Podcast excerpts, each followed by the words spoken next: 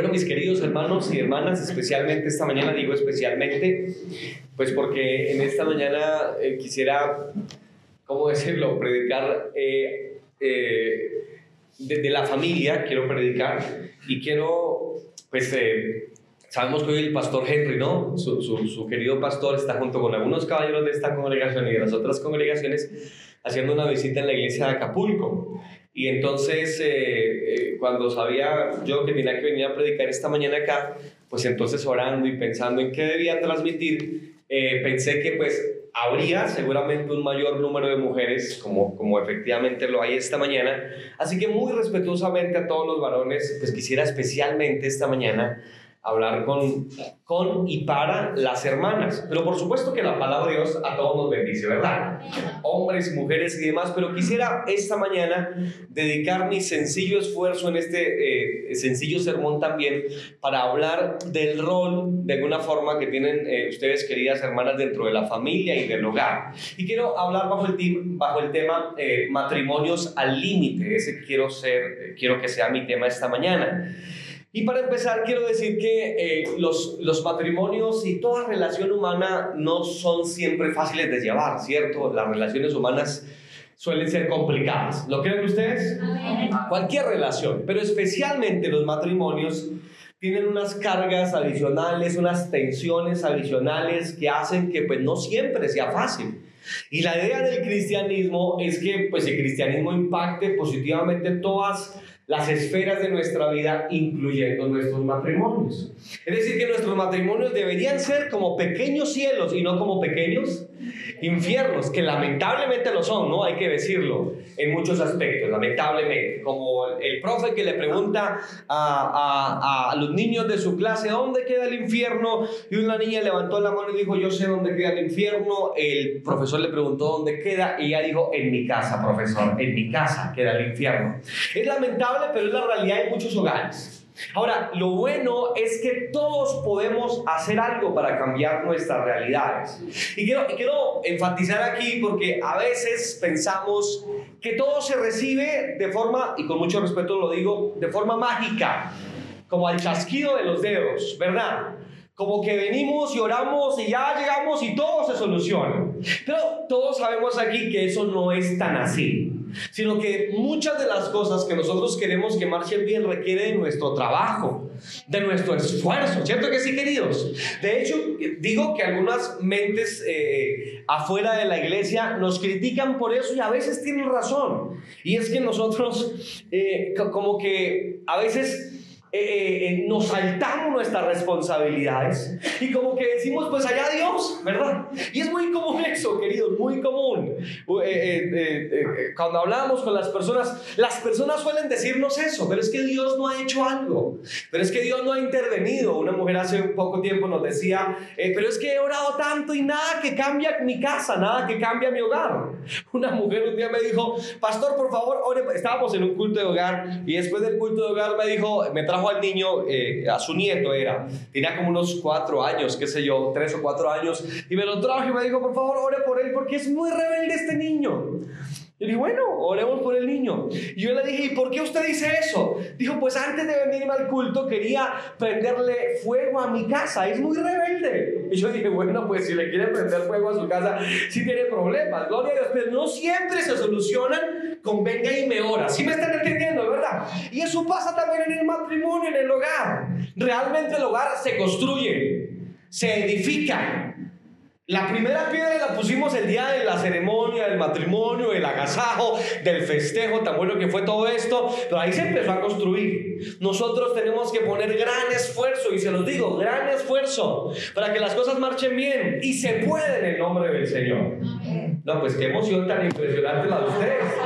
No, están pero amarillos de la emoción. Les voy a dar otra oportunidad. Se puede con la ayuda de Dios, ¿verdad que sí?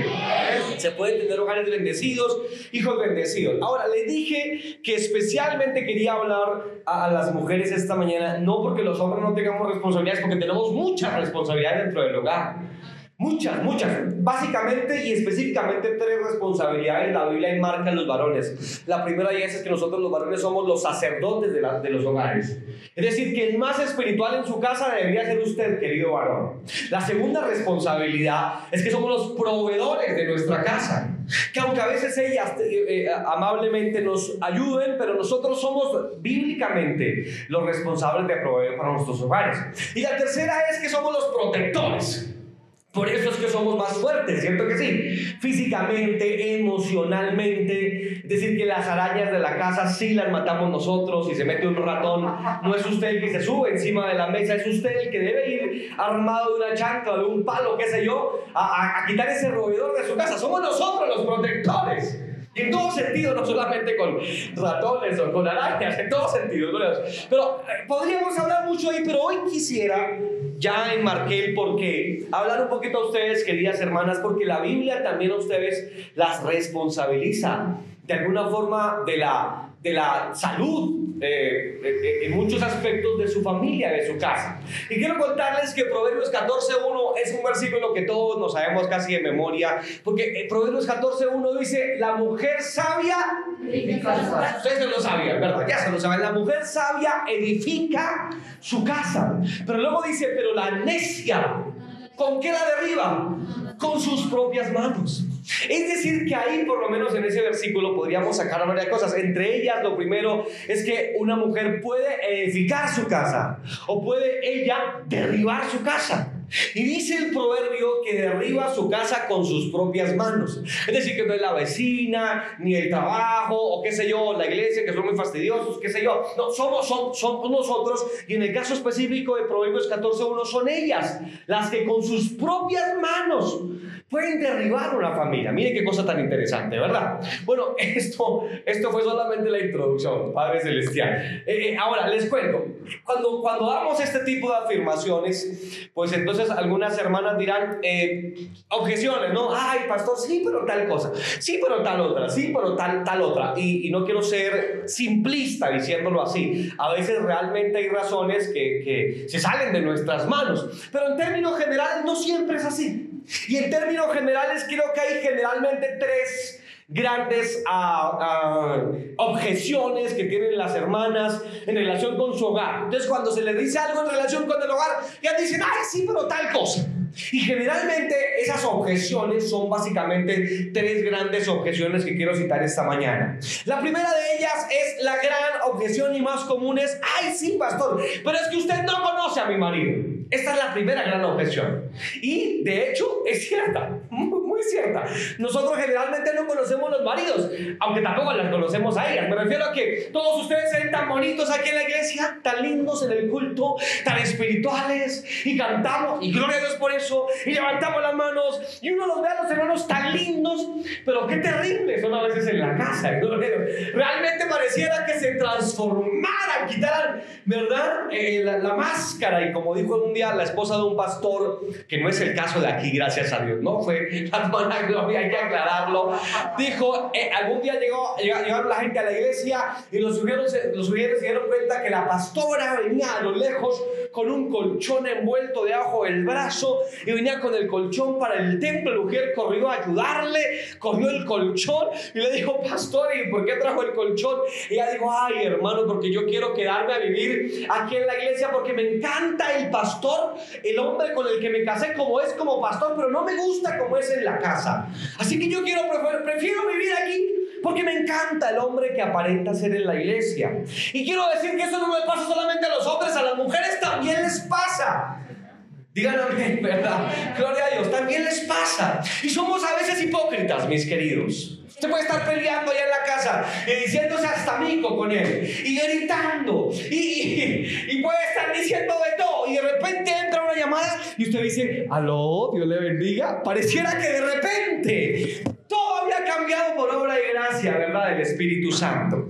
Así que la, la, afirmación de usted no conoce a mi marido es cierta, es cierta, es cierta, pero no es una excusa, ni necesariamente es una objeción válida para que no tengamos matrimonios saludables. Y es que les quise quise que leyéramos todos estos versículos para que tuviéramos una idea por lo menos somera, superficial de lo que de lo con el que tenía que vivir Abigail. Si ustedes, Dios quiera, le hayan prestado atención a la lectura que hicimos. Hay una pareja, ¿no? De nombre, el, el, caballero, ¿cómo se llama? Naval. ¿Y a cómo se llamaba? Abigail.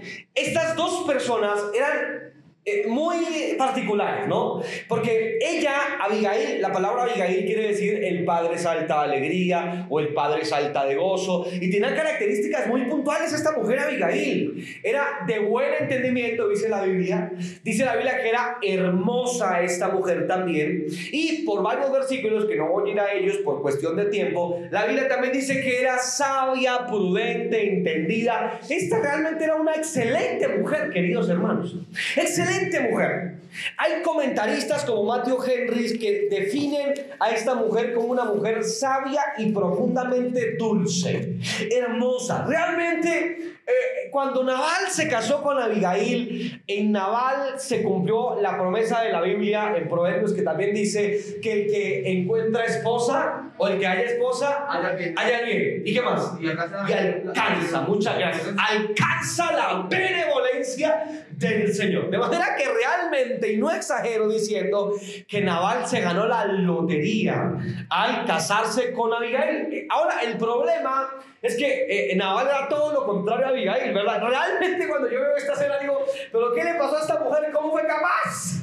De casarse con semejante hombre. Mi conclusión es que posiblemente ella no lo eligió. Ustedes saben que en muchas ocasiones en, el Antiguo Testamento, en la Antigüedad, de hecho todavía se hace en muchas partes del mundo, ¿verdad? Se dan en casamiento, ¿verdad? Yo le doy a mi hija o a mi hijo y usted a la viceversa y se dan y se unen ciertas parejas, pero qué mala suerte, queridos. Qué mala suerte tuvo esta mujer Abigail porque se casó con Nabal. Abigail quiere decir la alegría del padre, pero Nabal quiere decir literalmente necio o insensato. Me gustó una definición que leí por ahí acerca de necedad. Decía que necio es aquel que no puede tener algo sin abusar de ello. Y definitivamente eso era Naval.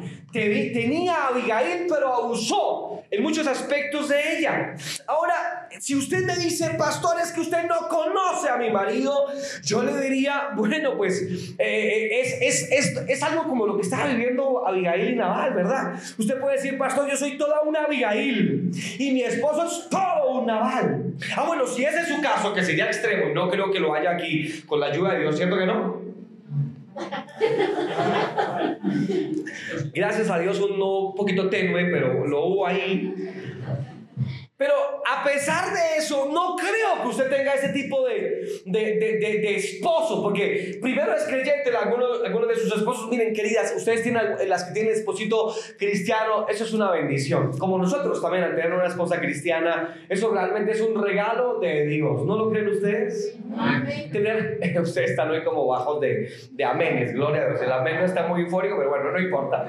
Realmente eh, el matrimonio eh, cristiano, cuando los dos son cristianos, es una de las mayores bendiciones que uno puede disfrutar sobre la faz de la tierra, sobre la faz de la tierra. ¿Qué bendición es esto? Y eh, eh, particularmente entonces diría que ninguno de nosotros puede tampoco armarse tanto con ese argumento que le dije al principio de es que usted no conoce a mi marido. Porque no quiero que haya navales acá y a pesar de que Abigail sí tiene un naval por esposo, pero ella fue capaz de elevar su hogar, de levantarlo y de salvarlo. Así que eh, uno de nuestros problemas generalmente es que culpamos a terceros por los problemas que nosotros tenemos internamente. Yo les he contado varias veces en varias partes que, de, de, iglesias, pues, que en la iglesia tengo una hermana que se ha ido de la iglesia 15 veces. 15 veces se ha ido de la iglesia. Las primeras tres veces fui a visitarla, después de la cuarta vez ya no volví a ir a visitarla. Dije, no, no, no creo que sea prudente tampoco que la visite tanto, cada vez que ella pues dice que se va de la iglesia. Y recuerdo que en una oportunidad me dijo, y pastor, y me voy de la iglesia es por su culpa. Y yo le dije, pero yo qué le hice, por Dios. Y entonces las, las personas suelen hacer eso, tercerizar la responsabilidad, ¿no? Es que mi hogar no anda bien por culpa de Sutano, Perencejo, la vecina, por, por el trabajo, y uno terceriza la responsabilidad. Y una de las primeras cosas que tenemos que hacer en el cristianismo es aprender a responsabilizarnos de nuestras dificultades, de nuestros temperamentos, de nuestros errores. La mayoría de las veces no son terceros, la mayoría de las veces somos nosotros mismos. O sea que la mayoría de las veces el culpable no es otro, ajeno a su familia. La mayoría de las veces es usted mismo el culpable. Y quiero pedirte que me hagas el favor y le digas al que está a tu lado, tú eres el culpable, realmente eres tú el culpable. Gloria a Dios. Cuando le preguntaron al gran predicador Moody, Ah, con quién tenía más problemas en su vida, él dijo, la persona con la que tengo más problemas en mi vida es la que vive debajo de mi sombrero. Realmente nosotros mismos somos los grandes problemas. Yo he cambiado mi oración un poco al transcurrir de los años. Estaba echando cuenta así cómo pasa el tiempo, por Dios santo, ya, ya llevo 20 años de cristiano. Realmente me enorgullece en un sentido, pero me digo, uy, Padre, cómo pasa el tiempo, ¿no? Dios del cielo. Y recuerdo que al principio mi oración generalmente tenía que ver con, con las cosas externas a mí, el mundo, Señor, ayúdame a ganar, a hacer. Generalmente mi oración se, se enfatizaba en lo que va fuera de mí, pero poco a poco he venido cambiando mi oración y cada vez mi, oración tiene que ver más conmigo. Poco ahora oro, no, por supuesto, Señor, ayúdanos y que ganemos y que, y que la gente cambie, pero cada vez más estoy orando, ayúdame a mí a cambiar. Porque he encontrado que generalmente el problema realmente soy yo. Salto en la vida espiritual que todos deberíamos dar. Responsabilizarnos. Somos nosotros. No es que el indio amazónico viva tres cuadras cerquita a mi casa o que me hace brujería o, qué sé yo, que, que, culpa a la gente, porque la gente culpa todo tipo de cosas, hermano. Todo tipo de excusas escuchamos. Todo el tiempo tercerizamos las responsabilidades. Y cada vez más tenemos que decir, no, no son ellos. Soy yo, Señor, soy yo. ¿Cuántos dicen amén en esta mañana preciosa? Soy yo, es mi responsabilidad. Así que te quiero invitar a que te responsabilices más de lo que Dios te ha entregado, como por ejemplo tu hogar. La segunda queja que generalmente suele... Uh, eh, em, abanderar a las hermanas y también a hermanos, pero específicamente hoy a las hermanas en relación con sus hogares. Es, ya lo dije, la primera es, es que usted no conoce a mi esposo, pero la segunda es, es que usted no conoce nuestros problemas. Usted no conoce nuestras dificultades, usted no conoce lo complicado que es vivir con Sutano o con Perencejo. Y eso también es cierto en parte, pero quiero decirles que no necesariamente es tampoco la razón por la cual su hogar no anda bien. Lo que estoy diciendo es que eh, el hecho de que usted tenga particularmente ese marido o esa esposa, o que usted tenga particularmente estos problemas, no son tampoco la causa de que un hogar se resquebraje. Porque han habido hogares con profundos problemas. Problemas muy difíciles, muy complicados, mis queridos. Y se han levantado con la ayuda de Dios Todopoderoso. Porque Dios es un Dios que ayuda. ¿Cuántos de ustedes creen eso? Porque Dios es un Dios que responde, Dios es un Dios que obra. Hubo un caso en la iglesia que me pareció tan lindo, un caso tan lindo. Un caballero llegó a la iglesia, llegó solo a la iglesia, divorciado él, empezó a ir al culto, se convirtió, su conversión fue sincera, al parecer, fue de verdad duró como unos dos años en la iglesia y eh, pues se dio cuenta que, que, no había sido correcto con su esposa. Él dijo, ya nada puedo hacer, pues ya nos divorciamos, ella no sé ni siquiera en dónde está, llevo dos años sin verla, no tenían hijos, eh, de manera que no había pues de alguna forma un vínculo que los uniera, eh, cortaron totalmente relaciones, no sabían, no sabía ni el Facebook ni los perfiles, ninguno de los dos tenía Facebook en ese tiempo, no había cómo buscarla y, y él recuerdo que en una ocasión me dijo, pastor, ¿qué hago? Pues ore, ore a ver, eh, a ver qué pasa. Igual tenemos un Dios que responde. ¿Cuánto lo creen? Un Dios que obra, un Dios al que se le pide y es un Dios que responde, que da. Tenemos un Dios generoso, ¿verdad que sí? Un Dios que da más allá de lo que usted pide, más allá de lo que usted a veces invoca, es lo que Dios nos da. Así que el día, bueno, empezó a orar, empezó a orar. Y qué cosa tan curiosa, tan particular, porque eh, orando, qué sé yo, creo que como dos años, como les dije, más o menos, un día, pues una chica se convirtió en la iglesia. Llegó a la iglesia, se convirtió. Sucede y pasa que esta chica trabajaba sin saberlo con la ex esposa del hermano, ahora hermano. Pues la chica se convirtió y se convirtió de verdad. Y empezó a predicar, a evangelizar a todo el mundo en su trabajo. Dentro de las que evangelizó, evangelizó la ex esposa del hermano que estaba orando por su, por su esposa que se había divorciado. Y la invitó a la iglesia. ¿Cuánto bendecimos el nombre de Dios oportunidad? Y la invitó al culto, porque hay que invitar a la gente al culto, ¿verdad? Hay que decirle, vamos, que en Dios hay respuesta y en Dios hay solución. Pues la llevó a la iglesia. Vaya sorpresa. Vaya sorpresa, queridos. Pues el hermano estaba cantando, alabando a Dios un domingo por la mañana. Llegó la jovencita de la iglesia con su nueva invitada al culto. Y cuando él se levantó, la vio y hasta ahí fue culto para él. No pudo cantar más. No me prestó atención en el sermón. Estaba que miraba para atrás. No lo podía creer. Cuando terminó el culto me dijo, pastora, que no sabe. Le dije, ¿qué pasó? Digo, la que está allá junto a la hermana fulana mental, esa es mi ex esposa. Cuando me decimos el nombre de Dios eterno que tiene poder para cambiar las situaciones, transformar la maldición en bendición. Ya usted, por, eh, qué, qué sé yo, por lógica espiritual, sacará las conclusiones.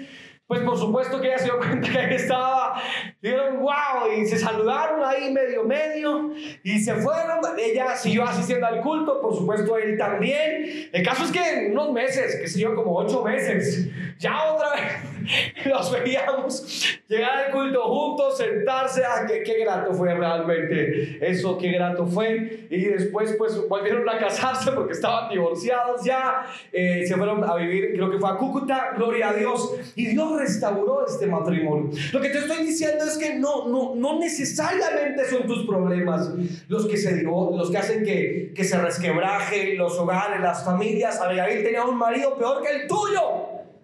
Y con todo y eso supo llevarlo. Ahora, la tercera objeción, para ir en mi recta final ya, la tercera objeción que generalmente una hermana puede uh, citar es que, ¿qué puedo hacer yo? ¿Qué puedo hacer yo? Usted no conoce a mi marido, usted no conoce los problemas que yo tengo y además, ¿qué puedo hacer yo por mi hogar? ¿Qué puedo hacer yo por mi matrimonio? Y esto es muy particular también ya que uh, podemos hacer mucho. Oh, mis queridos, ¿cuántos sí podemos hacer?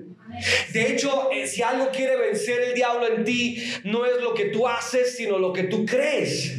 Porque si tú te dejas eh, vencer aquí por dentro, si dejas que, que, que, por dentro tus emociones, el diablo logre vencerlas y te logre quitar la fuerza espiritual, entonces ahí te derrotan. Pero desde que por dentro el Dios del cielo te dé fuerzas, desde que por dentro tú permitas que Dios te levante, grandes cosas todavía puedes hacer con las, en las manos de Dios. ¿Cuántos, cuántos de ustedes lo creen de verdad? Grandes cosas, grandes cambios pueden ocurrir. Así que mi, mi primer aliento es, es entender que sí se pueden hacer cosas todavía, que sí hay respuesta, que sí se puede hacer algo todavía, y en todo ámbito de la vida, en el matrimonio, pero en la iglesia. ¿Cuántas veces hemos estado a punto de tirar la toalla? ¿Cuántas veces como pastores hemos dicho, ah, esto como que no, no es lo mío? ¿Cuántas veces nos hemos sentido tan derrotados, tan sin fuerzas? ¿Cuántas veces tú has dicho, Dios mío, no puedo más, no tengo ánimo? Y allá estará la obra satánica trabajando dentro de ti, porque es lo que busca las tinieblas. Y cada vez que vas a la Biblia te encuentras con una realidad diferente. Diga el débil, fuerte soy, ¿verdad? El apóstol Pablo dice, porque todo lo puedo en Cristo, que me fortalece.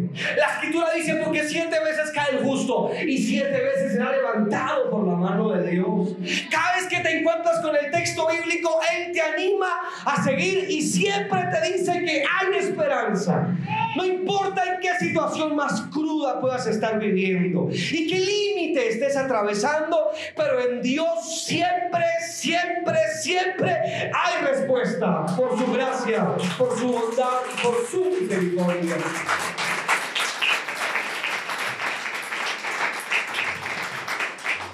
Ustedes, eh, si le prestaron atención a las escrituras, cuando la leímos al principio, se dieron cuenta que había un problema muy grave. El problema era tan grave como, como, como ser de vida o muerte. David junto con sus hombres estaban dispuestos a venir a arrasar con Nabal, con toda su casa. Un hombre necio que no vio venir el peligro frente a una mujer sabia que sí lo vio. De hecho, esta mujer, en esta mujer ocurrieron cuatro cosas que hizo que cambiara la realidad de momento de ese matrimonio, de ese hogar y de esa situación en particular. Lo primero es que en el versículo 17 en el que leímos, hubo uno de los siervos que se le acerca a Abigail y le contó todo. Y luego le dice, reflexiona, Abigail, reflexiona. Y miras y, y ve qué has de hacer. Porque ciertamente el mal está resuelto contra esta casa. Y entonces arguye de esa manera a esta mujer diciéndole, reflexiona, reflexiona, reflexiona. ¿Qué has de hacer? Esta, esta expresión me parece también un poquito escasa, si les soy sincero, dentro de los cristianos. Hemos dejado de reflexionar. No pensamos, no reflexionamos. Muchos, muchos cristianos por eso se los lleva cualquier falsa doctrina a veces, porque dejamos de reflexionar, dejamos de pensar. Y, y, decimos que todo es por fe, punto y por fe, pero ¿dónde está la reflexión? Entonces este hombre le dice a esta mujer Abigail, oye, reflexiona porque el mal está ya decidido contra tu casa. Y esta es la primera gran reflexión que todos debemos hacer. Efectivamente, las tinieblas han decretado mal contra nuestros hogares, contra nuestras familias, contra nuestras comunidades, contra nuestras iglesias. El mal está decretado. Reflexionemos, por supuesto, al ver el contexto en el que nuestros hijos están creciendo. Reflexionemos y verás que sí, el mal está citado. Y podría abundar aquí en argumentos del por qué el mal busca tu familia. Y si no lo sabías, te lo cuento esta mañana. El mal busca tu casa, el mal busca tu familia, el mal busca tus hijos, el mal busca tu esposo, el mal, el mal busca esta iglesia, el mal, el mal busca tus pastores. Ese es el trabajo de las tinieblas, ese es el trabajo del enemigo. Y lo primero que dice este hombre a esta mujer es reflexiona que el mal está en tu contra. Y entonces ella, Abigail, tenía que hacer algo. De manera que la reflexión nos debe motivar a hacer algo. Tienes que hacer algo esta mañana. Si tu hogar está pasando por momentos complicados, yo te animo a que reflexiones y hagas algo. Tienes que levantarte en batalla. Tienes que pelear por los tuyos. Tienes que levantarte de oración. Tienes que hacer algo para que las cosas cambien. O vas a dejar que el enemigo tome tus hijos y los destruya. O vas a dejar que tu familia se siga resquebrejando. O vas a dejar que él venga y haga lo que quiera. Pues no lo podemos permitir en el nombre del Señor Jesucristo. Tenemos que levantarnos con la ayuda de Dios. Tenemos que decir al enemigo, con esta casa no te vas a meter. Tenemos que levantarnos y decir como Josué dijo, mi casa y yo serviremos al Señor. Aleluya, gloria a Dios. Hay un corito antiguo, bien antiguo, bien de los que cantábamos antes que dice, yo no voy a permitir al enemigo que me destruya, voy a pelear la guerra en el nombre del Señor, aleluya. ¿Sabes qué? Creo que hacen falta que se levanten más personas como estas, que no lo permitan, que, que, que se pongan en la brecha, que digan, no voy a permitir a las tinieblas que dañen mi familia, mi matrimonio. Pero hoy vemos cristianos que no quieren pelear, que no quieren batallar, que, que, que, que, dicen, bueno, el enemigo nos está arrasando y como que nada los despierta. Pero con la ayuda de Dios hoy tienes que despertarte. Y no sé cuál es tu situación, y no sé cómo es tu esposo, y no sé cuál es tu problema, pero sé una cosa, que mi redentor vive. Eso fue lo que dijo Job, cuando las llagas que suturaban pus ardían en fiebre y en dolor. Y él vivía en lo que parecía ser una especie de basurero. Y estando allá, sin hijos, sin esposa, sin amigos, sin dinero, sin nada, allá en un basurero, Job dijo, yo sé que mi redentor vive y al fin Él se levantará y aún desecha hasta mi piel. En mi carne Él verá a Dios y yo lo veré, no otro, sino que yo lo veré. Lo que está diciendo joven, yo voy a ver la mano de Dios en mi casa, yo voy a ver la mano de Dios en mi familia, yo voy a ver la mano de Dios en mi corazón y en mi adentro yo voy a ver la mano de Dios. No te acostumbres a estar derrotado. No te acostumbres a estar sin fuerzas. No te acostumbres a que siempre tu hogar tiene que estar descarriado o tu media familia siga, otra media no. No te acostumbres. Pelea por los tuyos. Batalla por los tuyos. No dejes a tus hijos en la boca de las fauces de las tinieblas. Arrebátalos si es necesario. Pelea por tu esposo. Hay un, hay un testimonio viejito, viejito de, de este ex guerrillero, de este Eduardo, ¿cómo se llamaba? Este, este uh, centroamericano. Ah, se, se, me va el nombre ahora, de nombre Eduardo, el apellido se me olvida. Y él dice que él, él fue comandante guerrillero en El Salvador, en El Salvador fue. Y él dice que duró muchos años allá. La, mamá de este Eduardo era bruja. Y él se fue por allá para la selva. Llegó a ser comandante guerrillero. Y después de un tiempo él regresó a la casa. Y cuando regresó a la casa, él cuenta que la mamá eh, ya no tenía esos cuadros de adoración, de idolatría, eh, sus cartas sus eh, amuletos, todo lo ha quitado de la casa y ahora todo estaba como limpio, como barrido.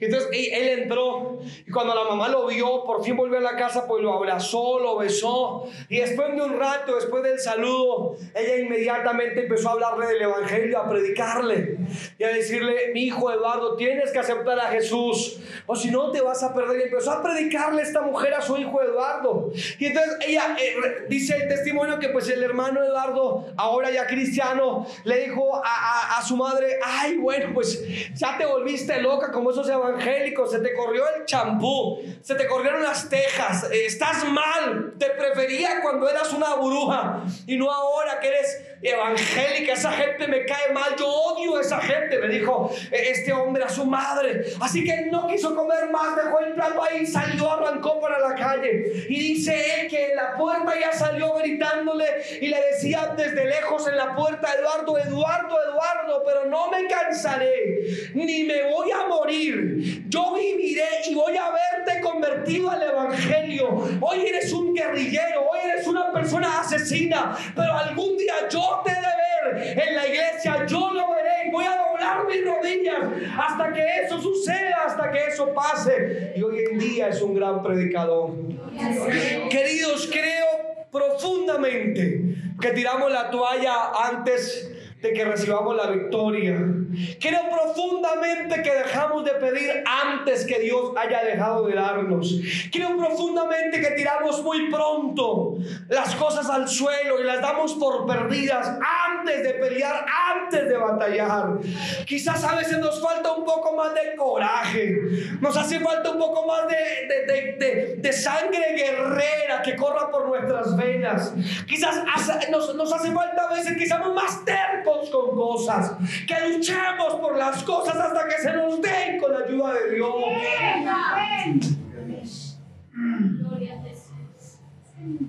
Entonces te digo, te vas a dejar ganar, vas a estar derrotada, te vas a dejar destruir.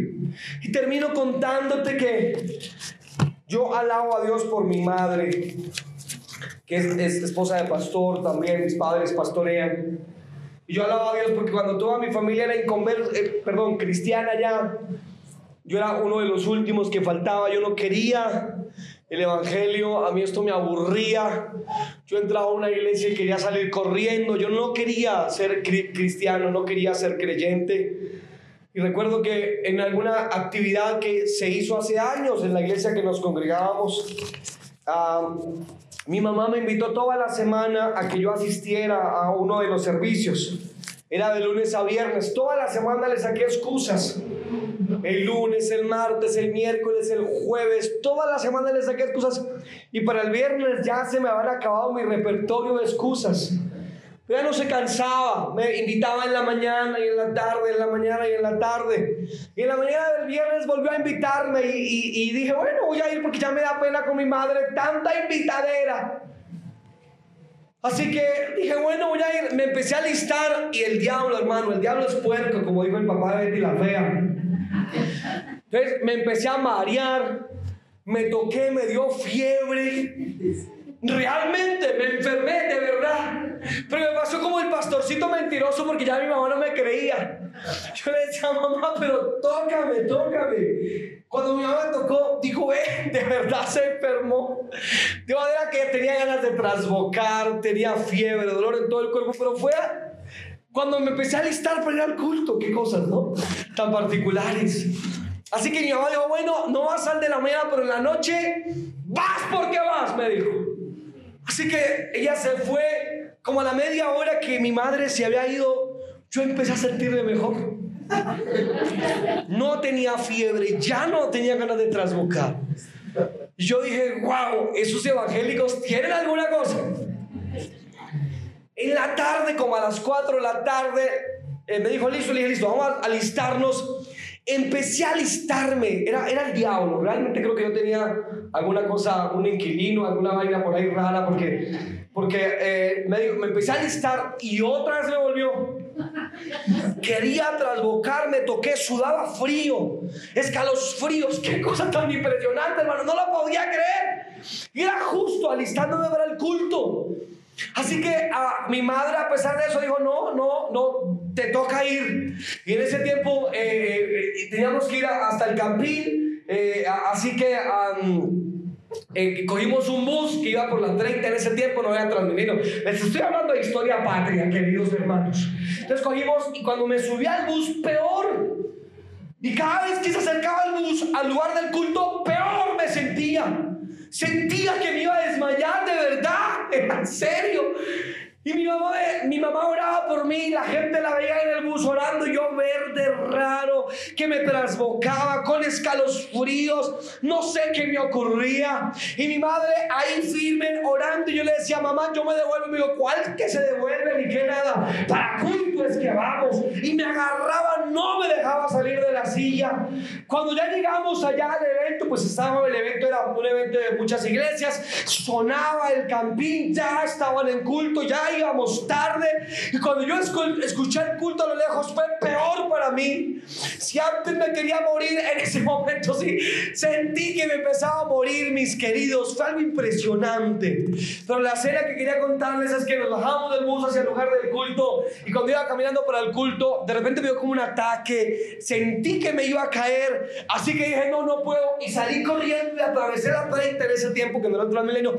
Atravesé la 30 corriendo, los carros me echaban pito, las motocicletas, era toda una escena, era todo un show, hermano, lo que estaba ocurriendo en esa oportunidad. Y veo a mi madre, que ella es, ella es un poco gruesita, corriendo con su Biblia en la mano detrás mío. Y ahora estamos corriendo, una señora con una Biblia grande, corriendo detrás de un muchacho para cogerlo y entrar al culto en la mitad de la avenida 30, como a las 6 de la tarde más o menos, un viernes por la casi noche ya. Y la señora corriendo detrás mío yo corriendo para que no me alcanzara.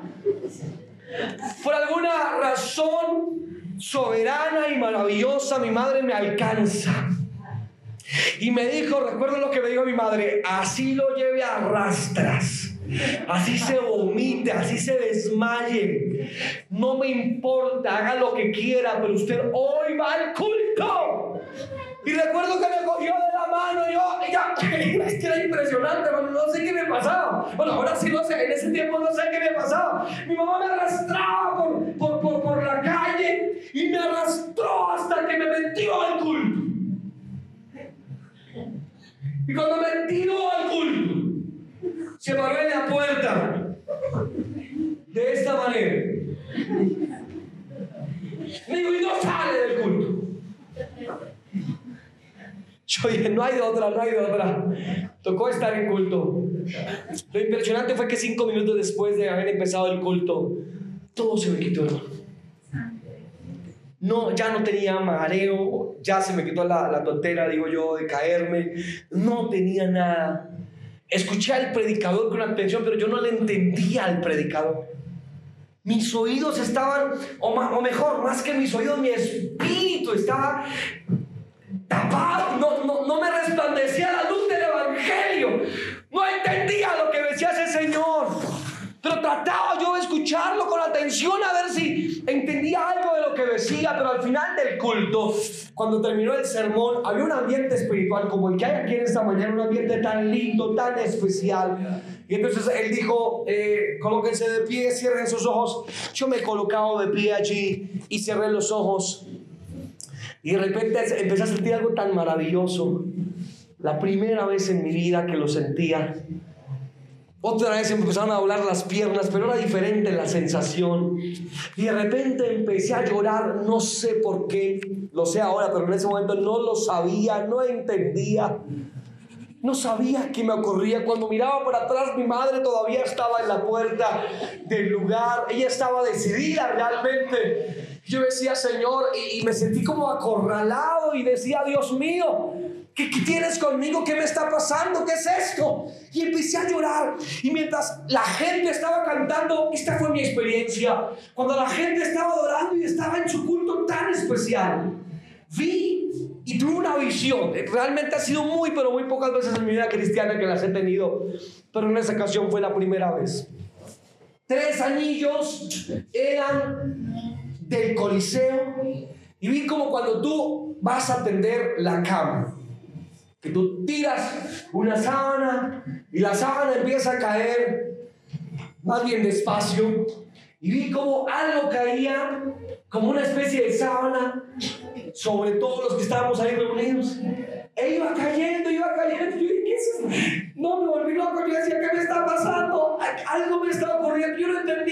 Pasaba. Mi ignorancia espiritual, todo era nuevo para mí. Y algo iba cayendo, iba cayendo. Yo estaba eh, más o menos en el primer anillo, en la parte de, de, arriba. Y yo decía, me va a caer, me va a caer eso encima. ¿Qué hago, por Dios santo? Cuando de repente eso pasa sobre mí y me toca caigo de rodillas y empiezo a llorar y a pedir perdón al Señor. Y desde ese día mi vida cambió, mi vida fue transformada. Pero les cuento todo eso porque cuando salió el culto y terminó todo y miré hacia la puerta, mi madre todavía estaba allí. Y entendí que a veces hay que pelear. Y entendí que aunque con prudencia y sabiduría, pero somos nosotros los que accionamos a un Dios todopoderoso que pueda actuar a nuestro favor.